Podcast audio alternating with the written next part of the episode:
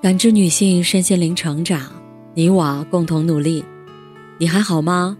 我是七诺，向您问好。联系我小写 PK 四零零零六零六五六八或普康好女人。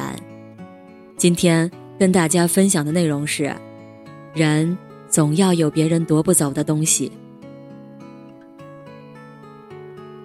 今年清华大学发布了一项人民幸福指数研究报告。其中幸福指数排在前五名的城市是杭州、深圳、宁波、长沙、厦门。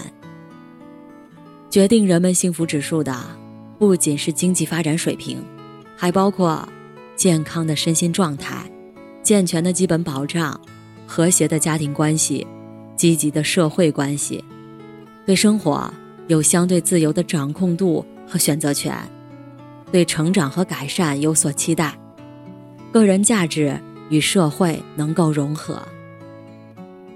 那么，何为幸福？物质与精神的丰富，哪一个更影响幸福？怎样的财富观是最让人感到幸福的？在《人生的智慧》一书中，哲学家叔本华探讨的就是如何幸福的人情话题。这本书将人生的复杂议题。放置在现实生活里。叔本华的中文译者韦启昌说：“叔本华对人生世事的洞察达到了令人吃惊的深度。他能用通俗的语言，分享最深刻的人生智慧。的确，每当我们在庸常的生活中遇到困惑时，叔本华总是有一句话让我们茅塞顿开。”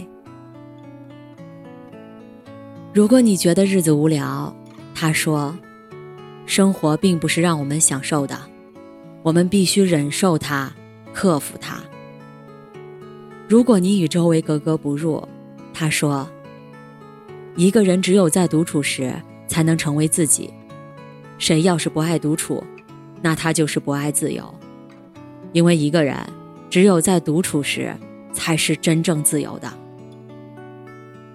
当你和最亲密的人发生局语时，他说：“人就像寒冬里的刺猬，靠得太近会疼，离得太远会冷。”当你想合群却又感觉很辛苦时，他说：“一个人要么孤独，要么庸俗。”叔本华就是如此的冷静清醒，直戳要害。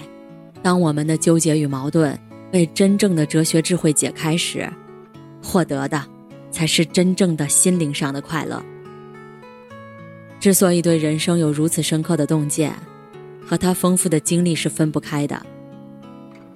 叔本华出生于名门士族，俄国的彼得大帝和皇后访问波兰的时候，就曾在叔本华家过夜。他还有一个极富文艺天赋的母亲。叔本华年轻的时候。人们介绍他时会说，他就是叔本华夫人的儿子。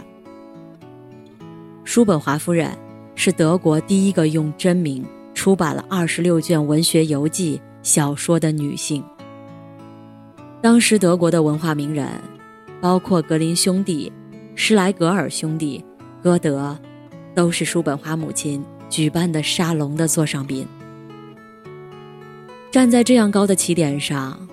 叔本华却没能脱颖而出，反而是郁郁不得志。他在欧洲到处游学，三十岁时出版了哲学作品，但是销量寥寥。他想翻译西班牙哲学家的作品，出版社说：“不，你没有这个水平。”在一次次的失败中，叔本华身心俱疲，生了一场大病。于是。说出了他第一句名言：“一个染病的君王，不如一个健康的乞丐。”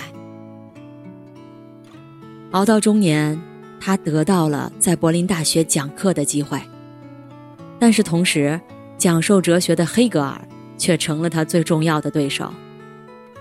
黑格尔的课堂上有两百多个学生，叔本华的教室里只有五个。经历了无数的痛苦和困顿，到了晚年时，这个经历终于变成了他的智慧。他完成一生中最重要的著作《附录和补遗》，其中《人生的智慧》一卷，留下了他对幸福、健康、财富、名声等人生问题的思考和讲解。这部作品让他一举成名，从默默无闻到登上了声誉的最高峰。年少时无限风光，青年时处处受挫，老来功名成就。这样的经历，让他对幸福有了更为深刻的洞察。他认为，人的命运差别、幸福与否，和三个因素有关。第一，人是什么？也就是指人格，包括健康、力量、美。气质、道德品格、理智以及教养。第二，人有什么？也就是他的财产与各种所有物。第三，一个人在他人的评价中处于什么地位，在朋友眼中的形象如何？在人是什么上的差异，是自然所赋予人的，他对人生幸福与否的影响。要远远大于后面两项。一个人是否幸福的主要决定因素是他的内在因素，这决定了我们是否能感到满足，而外在环境只能发挥间接作用。我们存在的这个世界是怎么样的，取决于我们如何来看待它。由于每个人的看法不同，世界在每个人的眼中也大大不同。有人觉得深沉无趣，有人却觉得丰富多彩、趣味十足。同理，一个悲观的人遇到一件不好的事情时会感到悲惨，而一个乐观的人会把它当做一个小插曲。性格平淡的人则更是毫不在意。再美好的事物，在蠢笨的人眼中也是乏味的，就如同。再美丽的景物，处于恶劣的气候中，也会被蒙上一层阴霾。一般意义上的命运，指的是我们拥有什么，名声如何；但是一个人幸不幸福，却取决于我们自身的心性。如果一个人的心性不高，自身又不努力，那么任何外在的环境都无法使他感受到超出普通范畴的快乐。他们只追求感官上的快乐，也就是一种安逸舒适的生活方式，与心情同样不高的人在一起进行低俗的消遣。而一个心性高、内在富足的人，哪怕在远离尘嚣的时候，也可以在自己多彩的精神世界中流连忘返。即使沦落至贫困的境地，性格良好、温和理智的人，也能随遇而安。自得其乐。叔本华说：“多数情况下，人的内在很少是完满的，所以那些脱离贫困的人中，大部分仍很难获得幸福。如果一个人的心灵空虚、意识呆板、精神贫乏，只能和同类人混在一起消遣娱乐、荒唐放纵。”他们即使获得了大量的财富，他们也会将之挥霍一空。内心的贫乏，精神的空虚，只能用挥霍财富来填满。最终的结果就是，内在的贫乏导致外在也变得贫乏。所谓内在富足，就是内心拥有任何人都抢不走的东西。小说《莫斯科绅士》里，罗斯托夫伯爵。是一位俄国旧贵族。政权更替之后，被关在一座酒店里。他失去了身份的特权，却没有失去内心的财富。九岁的妮娜偷溜进他的房间，他温柔耐心地教妮娜如何优雅进餐，如何观察世界。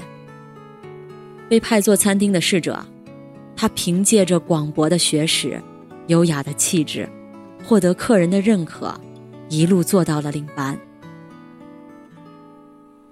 古希腊哲学家伊壁鸠鲁第一个弟子门采多鲁斯曾说过：“发自内心深处的幸福感，要远远超过外部给予的幸福感。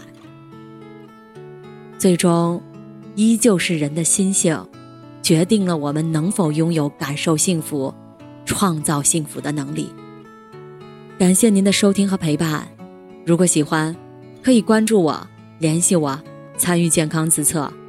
我们下期再见。